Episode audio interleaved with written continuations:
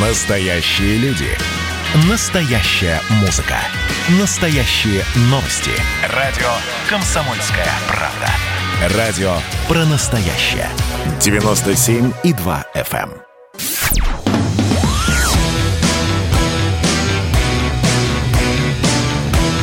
«Война и мир». Программа, которая останавливает войны и добивается мира во всем мире. Появление в России уже трех собственных вакцин от коронавируса стало крупным научным успехом страны. Такое мнение высказал президент Владимир Путин сегодня на заседании Совета по науке и образованию. И вообще президент говорит, что Россия, благодаря своим ученым, занимает лидирующие позиции в мире в создании вакцины от коронавируса. Более того, говорит президент, мы единственная страна, у которой уже есть три вакцины собственной отечественной разработки. Без сомнения, это крупный научный успех. Давайте сейчас услышим Владимира Путина вот как раз на этом самом заседании Совета по науке и образованию по поводу вакцины. Мы единственная страна, у которой уже есть три вакцины собственной отечественной разработки. Без всякого сомнения, это крупный научный успех. Но еще значимее то, что на этой основе мы смогли развернуть производство вакцин, организовать массовую вакцинацию – тем самым, благодаря совместным усилиям ученых, отечественных компаний, государства, величайшим научным достижением могут воспользоваться граждане нашей страны и других стран мира. Здравствуйте, дорогие друзья, меня зовут Валентин Алфимов. Как раз про вакцин сегодня и будем говорить про вакцину, вакцинацию, зачем, для чего, почему и чем, кстати, прививаться. Это тоже действительно важный вопрос.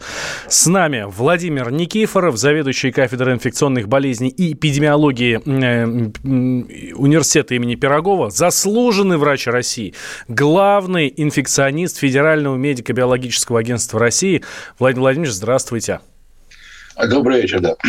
А, Владимир Владимирович, а, вы уж простите, да, я попрошу вас прокомментировать слова президента. Вот действительно, вот эти три вакцины, это вот прям прорыв или это обычная работа наших медиков, а, наших ученых, и так, собственно, и должно быть в нормальной, а, в развитой стране, как, каковой мы себя считаем?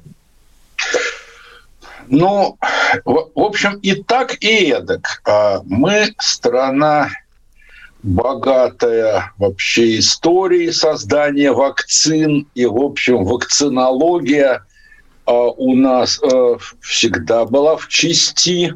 Вот, то есть это такой, ну, наш, что ли, кусок, вот, который исторически вот, многие вакцины, ну, в частности, например, полиомиелит, ну, вот, который у всех на слуху, вот, у, у нас в основном разраб, разработан. Но тут что? Тут действительно э, такого радикально нового вот в этих трех вакцинах в принципе нет. Но вот скорость, с которой они созданы, это раз – а второе – это то, что создать – это полдела. Ну, создам я вакцину, а теперь ее нужно наработать э, определенное количество, огромное количество доз, потому что для того, чтобы вот мы с вами заметили эффект вакцинации, мы должны привить ну, если нас 140 миллионов, то вот, ну, наверное, э, миллионов 80 мы должны привить. Вот, а это не просто вакцина, это нужно еще эти флакончики, вот, значит, крышечки, то есть это не просто вот э, цистерну вакцины создать вот в разлив, как говорится, а вот это же все нужно и создать, и упаковать. То есть это огромная работа, вот, а то есть чисто, чисто вот научно э, создать опытную партию не так сложно, а вот уже в промышленном масштабе это организовать, вот это уже задача то, обо что сейчас Запад споткнулся, вот, в принципе. Вот. А вакцина-то три, они, я говорю, что тут это ну, не какой-то уж научный прорыв, потому что вот вакцина которая института Гамалея, она э, они уже делали такие похожие вакцины, например, им принадлежит вот аналогичная по функционалу вакцина против э, Эбола, которая в Африке используется. А новосибирская вакцина, я специально называю производителей, потому что слово «вектор», оно будет путать. Вот там а в Новосибирске само производство называется, сам институт называется «Вектор», а у Гамалея вакцина векторная. Поэтому, чтобы вот не было путаницы, я буду говорить изготовителей. В Новосибирске вакцина, в принципе, она похожа на гриппозную, ну, по э, своей структуре. И вакцина института имени Чумакова – это вообще классика. То есть это вот обычный вирус ковид, э, который специальным образом инактивирован. То есть это вот то, с чего, в принципе, начиналась сама наука вакцинологии. То есть э, вот скажем, ну, грубо говоря так, гамалеевская вакцина самая такая передовая новая, а вакцина а, новосибирская, она, ну, достаточно хорошо отработанная методика на гриппе, а Э, вакцина Чумаковская – это вообще ну, самая первая, самая классическая. Вот, собственно, mm расклад. Владимир Владимирович, а... слушайте, а почему у нас три разных вакцины? А, почему наши ученые создали три разных вакцины? А, почему не одна вакцина, но в три раза быстрее? Да? То есть ну, я, как себе представляю, в каждом институте разрабатывали свою вакцину, а так бы собрались все вместе и сложили бы умы, да, и в три раза быстрее сделали бы вакцину вакцину? Или так не работает?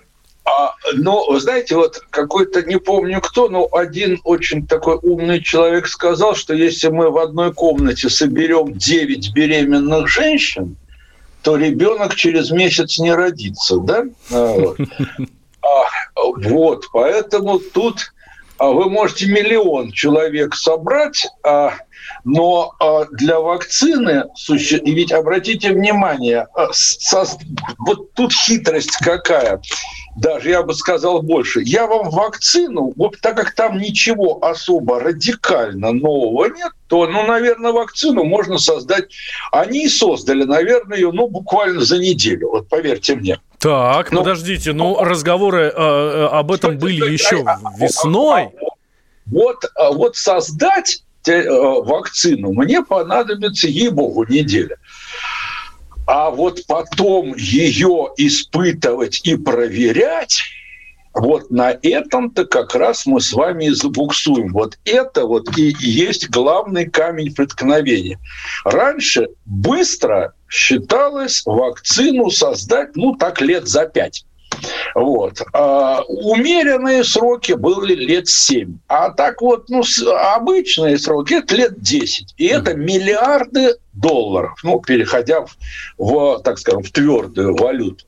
Потому что сама технология, ну вот, ну, грубо говоря, ну вот давайте возьмем вакцину, вот, которая сейчас наиболее широко, спутник ФАУ, вот, это, вот или спутник ВИ, или спутник 5, я уж не знаю, как эту галочку обзывать ну, взяли вектор, то есть э, вирус, э, аденовирус известный, убрали у него ген, который отвечает за размножение, заменили его геном, который э, заставит клетку, в которой поселится этот вирус, синтезировать вирус, белок, которым вирус, коронавирус прикрепляется к клетке. То есть вот, ну, э, эта технология достаточно хорошо отлажена. Э, вот, она известна. Вот. А вот потом начинается проверка. Проверка сначала вы должны проверить а что это сама вакцина, первая, сама не убивает, и второе, не вызывает заболеваний. Первый, вот, значит, э, э, э, и вот эти вот проверки, они занимают время. Сначала вы проверите на мышках каких-нибудь, но это все быстро, да. Вот, потом вы должны будете проверить уже ну, перескакивая всякие этапы, потом вы должны будете проверить на людях, что вот вы им укололи, а они не умерли. Вот. И самое главное, что они, самое главное, что не заболели коронавирусом и не умерли от самой вакцины что она не оказалась убийственной. Потом э, вы должны будете убедиться, что она а, защищает, и вы должны будете убедиться, что она не дает... Нет, сначала вы должны быть убедиться, что она не дает тератогенного эффекта, то есть потомство а, у того, кому эту вакцину ввели, не, родится ущербным. Вот, то есть вот так называемый тератогенный эффект. Вот на мышах это легко. Мышь там, я уж не знаю, сколько там беременности у мышей, ну, неделю, предположим. А вот потом вы пойдете по восходящей. У вас пойдут уже крупные млекопитающие, потом вы по- по-хорошему, по идее, вот по классике должны перейти на приматов, и потом уже вот, то есть вот это вот все растягивает, а потом проверить уже, а, будучи, что сама вакцина по себе безопасна, вот вы должны убедиться, что она защищает. То есть, что вот вы укололи, а у человека не просто появились антитела, антитела появились, это еще ни о чем не говорит. Надо говорить о том, что она реально в реальной жизни человек не заболеет, столкнувшись с уличным вирусом. Вот этот вот этап, вы даже если соберете 100 человек или 1000 человек, вы через него не перепрыгнете. Через него все-таки пришлось перепрыгнуть, вот, угу. потому что вот, а, да, потому что мы с вами попали потому в ситуацию. что, а, как это некоторые называют сейчас, положение такого военного времени, да? Вот, а вот, возник форс-мажор, и пришлось вводить, вот, ну, по-моему, даже указом президента разрешить, вот, вот как с самим ковидом, ведь нам разрешили применять препараты, которые не проверены, которые неизвестно, как действуют, потому что это вот off-label, то есть не по назначению. Угу. Вот, Владимир это все Владимир Владимирович, нам нужно сделать перерыв, буквально две минутки. Я вас прошу, никуда не отключайтесь. Наших слушателей тоже прошу, никуда не отключайтесь. У нас Владимир Никифор, э, Никифоров, э, зав. кафедры инфекционных болезней э, Пироговского университета. Меня тронула история. Любого человека можно сделать сегодня депутатом Госдумы и Америка, и Европа, и теперь, слава богу, Россия начинает понимать, что есть проторенный путь, по которым когда-то эти страны достигли процветания. Теперь, видимо, некоторое количество обремененных деньгами людей ломанется заниматься русским виноделием. Это очень хорошо. Надеюсь, что сегодня чарки будут полны. Предчувствие перемен. На радио «Комсомольская правда».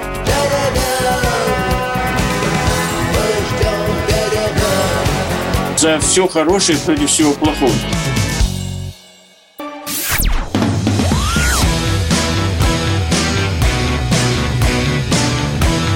«Война и мир» – программа, которая останавливает войны и добивается мира во всем мире – Возвращаемся мы в прямой эфир радио «Комсомольская правда». Меня зовут Валентин Алфимов. У нас в гостях Владимир Никифоров, заведующий кафедрой инфекционных болезней и эпидемиологии э, Пироговского университета, заслуженный врач России, главный инфекционист Федерального медико-биологического агентства России.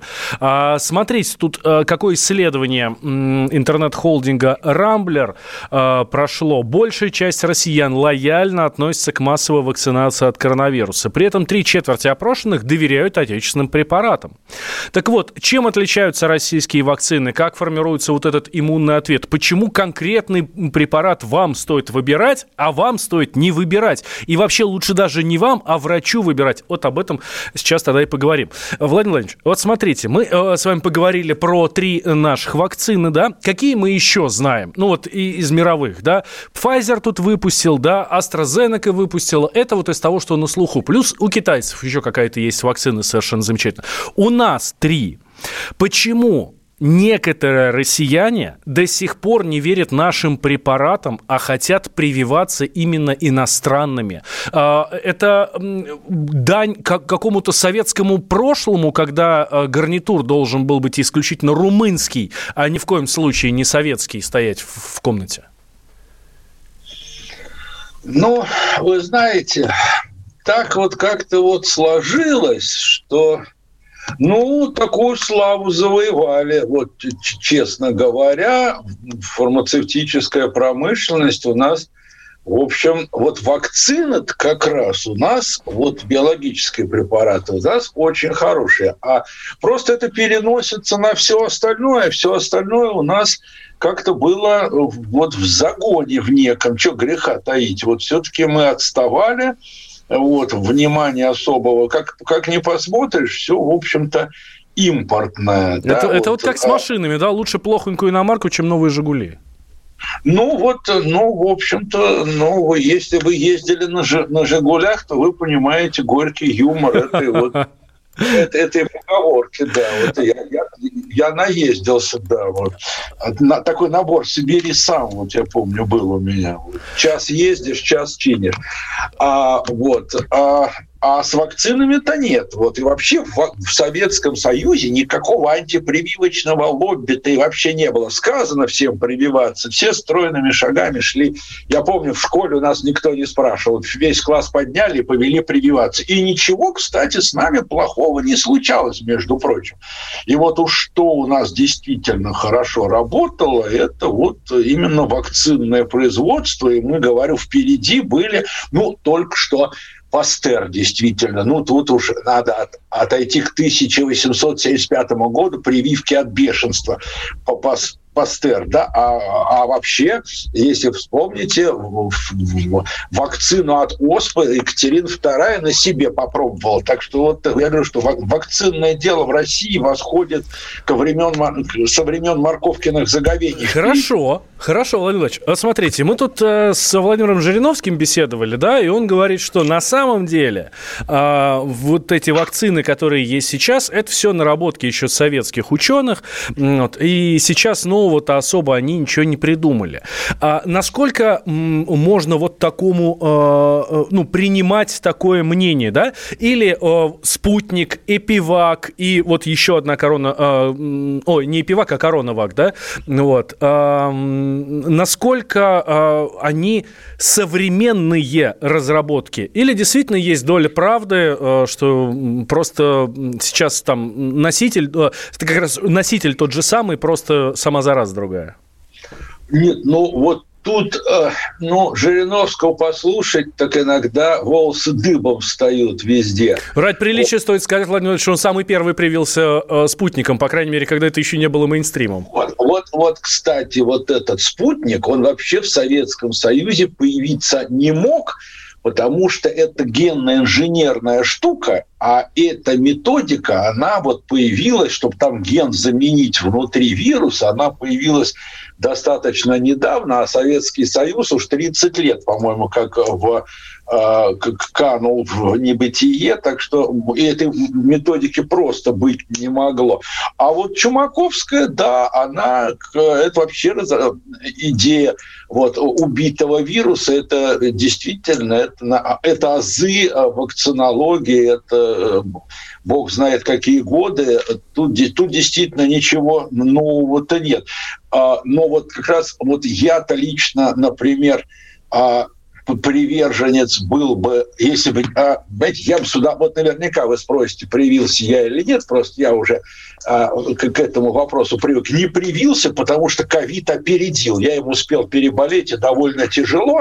Две недели я лежал, прошу прощения, попой кверху, это называется прон-позиция, вот, в а, интенсивной терапии. Вот а, сравнивая так скажем, возможные побочные эффекты, с которыми все носятся от вакцин и пребывания в интенсивной терапии или в реанимации, вот, то никому не рекомендую оказаться в реанимации, и в любом раскладе надо прививаться. Вот мой личный опыт, вот это очень хорошо, что у меня такой опыт есть, во всяком случае, мне можно верить, вот, что, что действительно надо прививаться.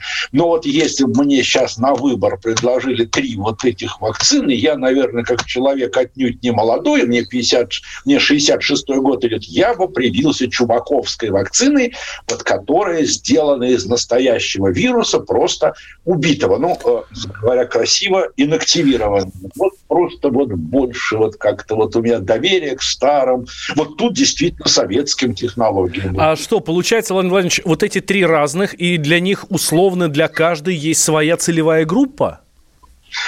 А, вы знаете, нет. Просто а, когда начинали, а, каждый делал то, что ему ближе по направленности самого института. Вот по, по тем разработкам, где он, в общем, ну, можно так сказать, чувствует себя как рыба в воде, где у него есть самый такой вот передовой опыт и самые широкие возможности. Поэтому у Гамалея вот эта генно-инженерная вот такая штука, у э, вектора, но она тоже в какой-то мере, там, там белок синтетический, а, значит, вот у Чумакова вот это вот наработка вот э, такого вот такой подход. Поэтому, потому что а, это институт полиомиелита и вирусных энцефалитов, там вот работают именно с вирусами, с цельными.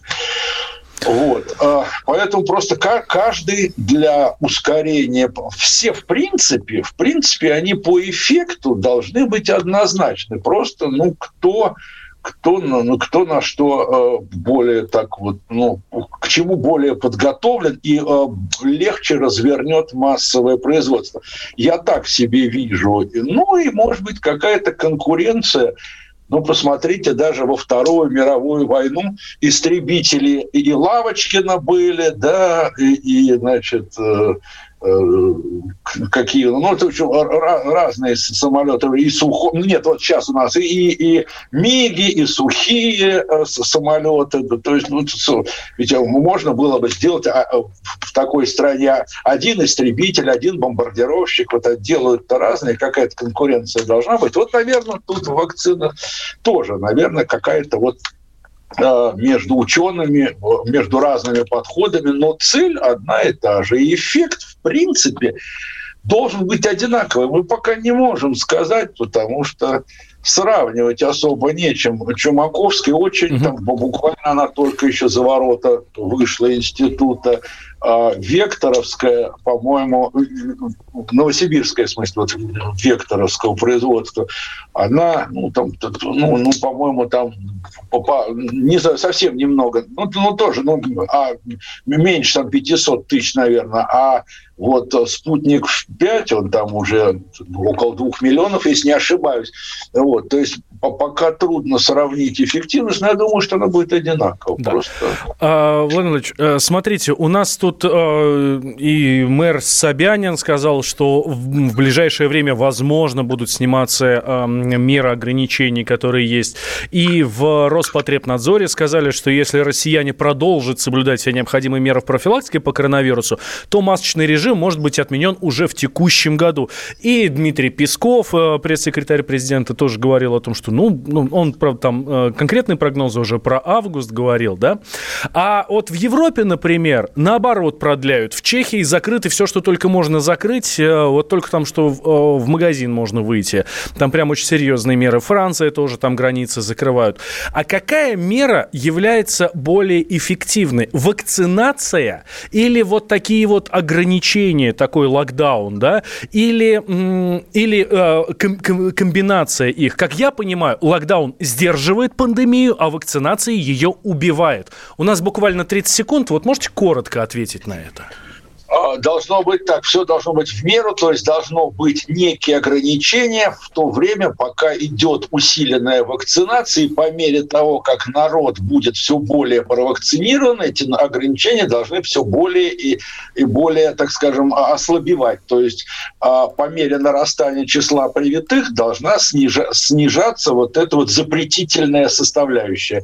И когда мы получим прослойку более 60%, по идее все эти мероприятия можно будет отменить, потому что, ну, э, э, оборвется эпидемическая mm цепочка.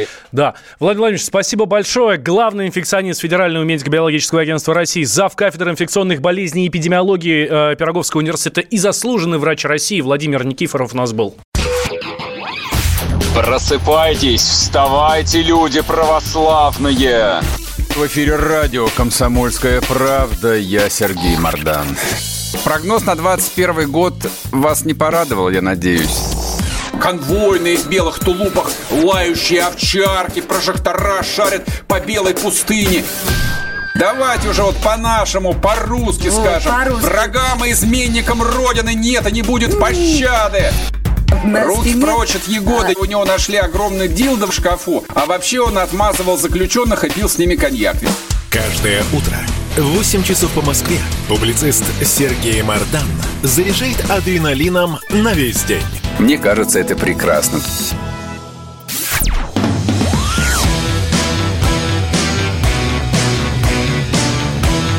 «Война и мир» – программа, которая останавливает войны и добивается мира во всем мире. Возвращаемся в прямой эфир радио «Комсомольская правда». Меня зовут Валентин Алфимов. Смотрите, тут россияне считают главным достижением отечественной мировой науки последних десятилетий борьбу с коронавирусом и разработку вакцины от него. Это, между прочим, данные опроса в ЦИОМ, и мы их с вами обязательно разберем подробно с Валерием Федоровым, с главой Всероссийского центра изучения общественного мнения. Так вот, смотрите, по данным вот этого вот опроса, граждане считают главным достижением российской мировой науки последних десятилетий борьбу с короной, вакцину, так считают 16% опрошенных. На втором месте военные разработки 10% и создание новых видов лекарств и вакцин, соответственно, это третье место 8%. И отмечается, что по мнению 34% россиян современная отечественная наука немного отстает от развития мировой. 23% а, уверены, что опережают, но незначительно. Вот. Ну, а дальше уже там все понимаете плюс-минус. Вот как раз об этом будем говорить. Отстаем или все-таки наоборот опережаем? С нами Иван Коновалов, доцент кафедры инфекционных болезней у детей а, университета имени Пирогова, кандидат медицинских наук. Иван Вячеславович, здравствуйте. Здравствуйте. Ну вот, читаю ваш титр, доцент кафедры инфекционных болезней у детей, и, ну, понимаем, в первую очередь, конечно, будем про детей говорить. И действительно, когда мы обсуждаем и в эфире радио, и неважно, и когда там чиновники заявляют, какая-нибудь, я не знаю, там, Татьяна Голикова э, делает заявление, да, говорят, ну, собственно, про тех, кто старше 18 лет, про э, старшую возрастную группу тоже много достаточно копий сломано, да, что надо прививаться, не надо прививаться, это совершенно совершенно отдельный разговор. Слушайте, правда, а дети? Вот до 18 лет а, про них-то особо никто не говорит. Надо ли прививать детей или нет? Они же тоже болеют, а мы очень не хотим, чтобы они болели. Давайте все-таки разбираться, что при пандемической ситуации есть категории или группы риска.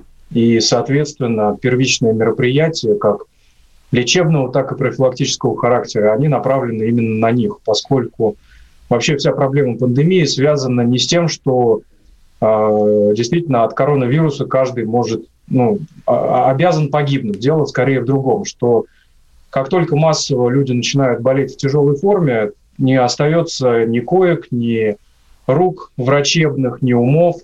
В общем-то, все забито только коронавирусом. То, что мы с вами помним, было как раз год назад весной и, в общем-то, этой осенью, ну, предыдущего года уже. Поэтому тут, опять-таки, цель основная профилактики и тактики основной профилактики заключается в том, чтобы защитить тех, кто может попасть на больничную койку или в реанимацию, для того, чтобы эти койки как раз-таки разгрузить. Поэтому, конечно, дети болеют, и в ряде случаев они даже могут погибать, там процент общий, ну, если брать среднюю, так скажем, температуру по больнице, летальность у детей где-то 0,02%. Это мало, с одной стороны, скажется. С другой стороны, конечно, если взять все население детской планеты, то цифры получатся ужасающие. Однако, в общем-то, для того, чтобы дети не болели, а, самое простое и эффективное решение – это чтобы перестали заражаться взрослые, поскольку было показано, что детей заражают именно их родители. И это уже доказанный факт.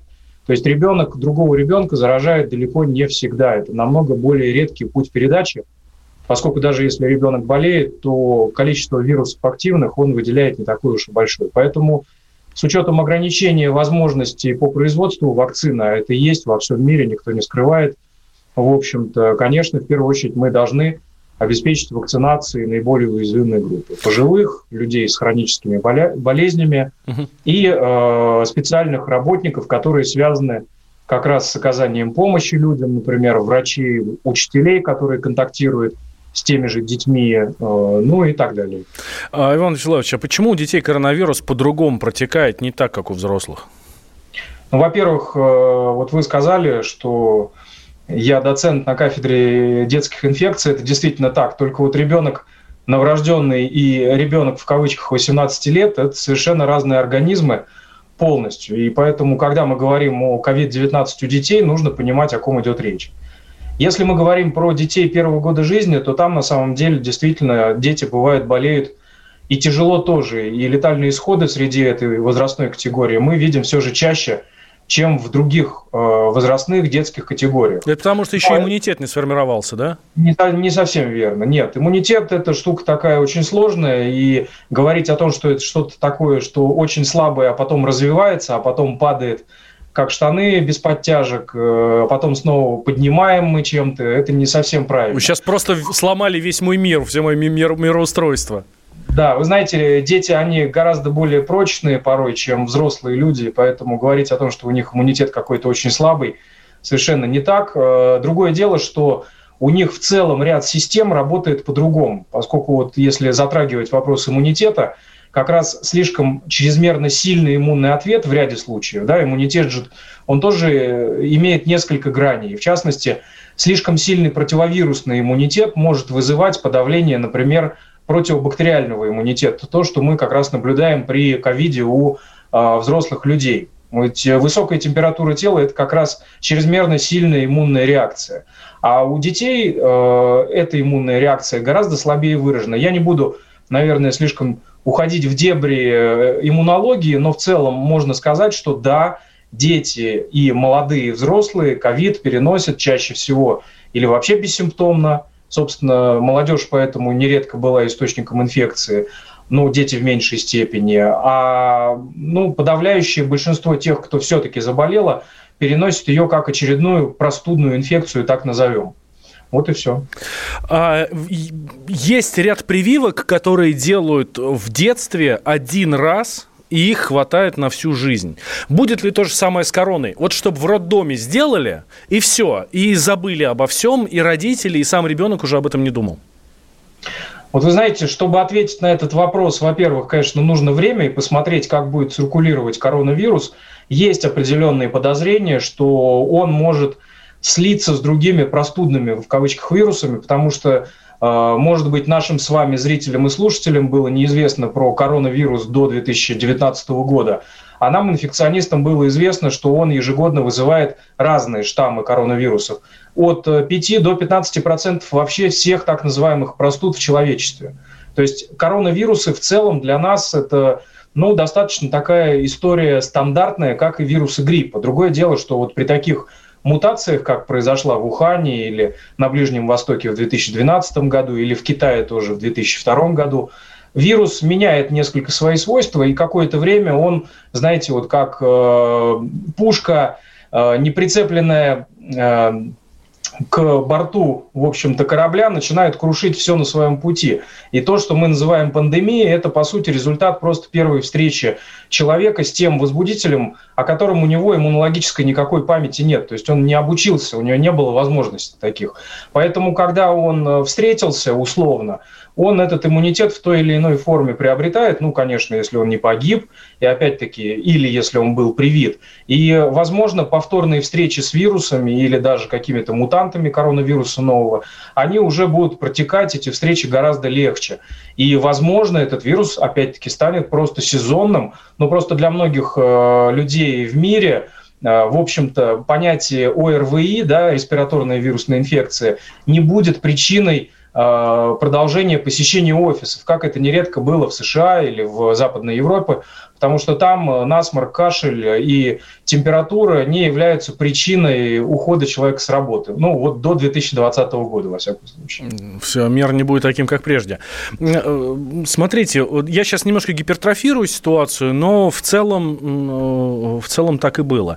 Почему вот, например, кто-то там спустился в метро в маске, в перчатках, сверху еще шарф намотал, да, антисептиком облился. И где-то там в соседнем вагоне кто-то проехал, у которого там какие-то антитела, и он там болеет этим коронавирусом.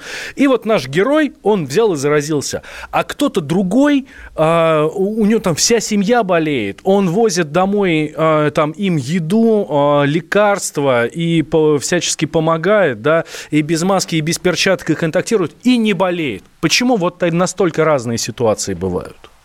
Ну, я сразу вас скорректирую. Тот, у кого антитела, он не болеет. Вот уже, можно сказать. Это вот про того, кто в соседнем mm-hmm. вагоне метро. На самом деле, конечно, чудес не бывает. Вот многие хотят верить в чудеса. Это такое вот определенное мышление у людей, которые наблюдают вот то, что вы описали, что у меня сосед вообще отрицал коронавирус и в итоге до сих пор не заболел. И продолжает бегать без маски. Вот, говоря всем, что вы устроили тут клоунаду, поставив весь мир э, да, в коронабесы. позицию. Да, короны нету, а люди в редком случае болеют осложненной пневмонией, да, вот, и погибают.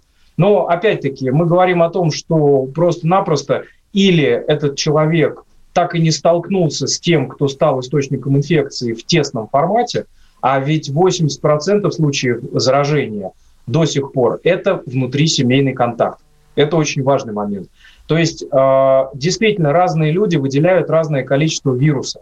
И есть, по всей видимости, определенная генетика у человека, которая, например, позволяет ему практически не болеть, э, но при этом выделять громадное количество вирусов. То есть э, еще в начале пандемии, весной прошлого года, азиаты очень хорошо показали, например, те же южные корейцы, у них такие прогрессивные были методики слежения за людьми, которые распространяли инфекцию. А, Иван Вячеславович, а давайте мы вот здесь сейчас притормозим. Две минутки, две минутки, буквально небольшой рекламный блок, и мы вернемся э, с вами в эфир. Иван Коновалов у нас в гостях, доцент кафедры инфекционных болезней у детей Института имени Пирогова.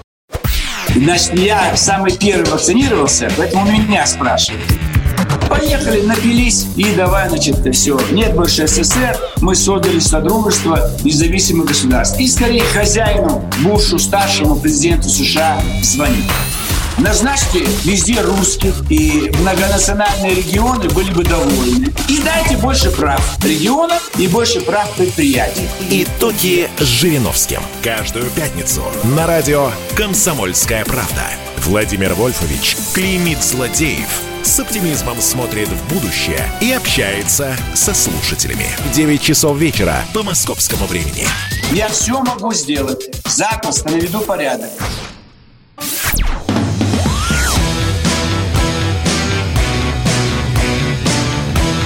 «Война и мир» – программа, которая останавливает войны и добивается мира во всем мире – мы возвращаемся в прямой эфир. Радио «Комсомольская правда». Я Валентин Алфимов. У нас в гостях Иван Коновалов, доцент кафедры инфекционных болезней у детей университета имени Пирогова, кандидат медицинских наук. Мы как раз прошлую часть э, закончили на вопросе. Я это вообще как бы склонял э, Ивана Вячеславовича к, к клеточному иммунитету, да, э, на, насколько он хорошо работает против коронавируса, да, а оказывается, все не так-то все и просто, да, и человек, который сам особо не болеет, может, оказывается, быть разносчиком заразы, причем намного серьезнее, тем, чем тот, у кого эти эм, проявления достаточно серьезные. Я, я ведь правильно вас понял, Иван Вячеславович? Да, все верно. Мы таких э, товарищей называем суперраспространителями, и это, видимо, связано с определенной такой генетической толерантностью к отдельным вирусным или невирусным инфекциям. Кому интересно, могут почитать про такого исторического персонажа, как тифозная Мэри, которая работала кухаркой э, много где на территории Великобритании и всех заражала э, брюшным тифом, и когда она приходила в семью, там многие погибали. Она сама не болела. В итоге ее просто отселили там на отдельный остров, с которого она все равно сбежала. Женщина там прожила порядка 70 лет в итоге. Вот, поэтому генетика все-таки у всех людей разная, и состояние иммунной системы и ее возможный ответ на ту или иную инфекцию тоже различается. А, хорошо, что сказать антипрививочникам? Это главный вопрос, который, наверное, сейчас э, ну, беспокоит очень-очень-очень многих. Вы знаете, э, откровенно говоря, вот э, невозможно человека заставить верить во что-то, а антипрививочники, если их так в одну когорту поместить, это люди, которые верят тоже в конкретную вещь. Они верят, что э, инфекция переносится легче, видимо, чем вакцинация. Но в условиях пандемии альтернативы, в общем-то, не остается. То есть, условно, при таком масштабном распространении вируса, э, так или иначе, любой человек ходит под возможностью э, заболеть. А вот как он заболеет, уже контролировать невозможно. Э, в отличие от этого, вакцинация любыми вакцинами, которые зарегистрированы, в частности от коронавируса, это все-таки повторяемая ситуация на совершенно разных людях. И даже если брать Россию, в которой охват прививкой от коронавируса пока еще очень невысокий, то есть по официальным данным это всего миллион человек. Ну, в сравнении со странами Европы э, даже Италии, Испании, уж тем более Великобритании, это, конечно, в 3-5 раз меньше. А в США вообще привито на данный момент уже несколько десятков миллионов человек. Поэтому... Да, и, тут, и там в день ввозят в страну 2 миллиона доз вакцины. Да, но опять-таки, как видно по Э, официальным сообщениям у них э, проблема заболеваемости и смертности продолжается просто категорическая, э, в отличие от нашей страны, где все-таки, все-таки сейчас более-менее проблем со свободными койками под ковид все меньше и меньше. У нас слушатель спрашивает, добрый вечер, опасен ли я привитый для своей семьи, которая не привита? Нет, конечно, поскольку вакцина, в частности в России, э, все вакцины, в том числе вот эти аденовирусные, они не содержат ни одного так называемого жизнеспособного вируса. То есть все, что он может, это проникнуть э, в клетку организма для того, чтобы передать информацию о материале, на который иммунитет реагирует. Но сам этот вирус распространяться не может никак. Поэтому человек не заразен ни коронавирусом, тем более его в составе вакцины никакого нет, ни аденовирусом, поскольку он не способен размножаться. Хорошо, тогда поставьте нам тоже точку над э, «и» в вопросе, над которым сейчас тоже много-много-много споров. И а, на самом деле даже не столько споров, сколько совершенного непонятия. Э, если переболел коронавирусом, нужно ли делать прививку? Тут, э, опять же, да, наверное, и а, такого однозначного ответа нет по очень простой причине. А, в большинстве случаев факт болезни фиксируется двумя путями. Или у человека типичная клиническая картина, и у него кто-то из знакомых или близких его, например, в семье, заболел с подтвержденным диагнозом, а подтвержден он именно лабораторно. Да? или компьютерной томографии, которая показала вот те самые характерные матовые стекла, о которых все специалистами теперь стали. Так вот, и если у него эта болезнь протекала, допустим, в легкой форме, то уже спустя где-то 2, 3, 4 месяца у него никаких антител может не оставаться. А по большому счету э, сказать однозначно, этот человек может переболеть повторно или нет, условно, через полгода, никто не может. Времени еще прошло недостаточно. Так вот, у таких людей, в общем-то, вакцинация вполне э, адекватный иммунитет формирует, который определяется и по антителам. Поэтому, с одной стороны, если человек переболел и у него есть антитела, то, по идее, в общем-то, вакцинироваться он не должен. Но так как э, вакцинация требует охвата, а, а всех обследовать на антитела перед прививкой, я вам могу сказать однозначно, практически нереально. Поэтому этот пункт стал отдельным, что перед вакцинацией определять антитела не обязательно. Это подтверждается, в общем-то, и вакцинацией против других инфекций. Например, если человек болел коклюшем, то его впоследствии нужно обязательно все равно прививать от коклюша, поскольку иммунитет не стерильный, не пожизненный. Это то же самое касается ряда других инфекций. И с коронавирусом здесь то же самое. Ведь если человек год назад гриппом переболел, то в будущем все равно ему нужно прививаться от гриппа, хотя прививка не от гриппа, не от коронавируса, ну прям уж стопроцентной эффективностью не обладает. У нее цель другая. Цель, чтобы люди не умирали, первое, а второе, чтобы они меньше заражали окружающих. А, Иван Вячеславович, буквально одним словом, да или нет, вы привились? Да.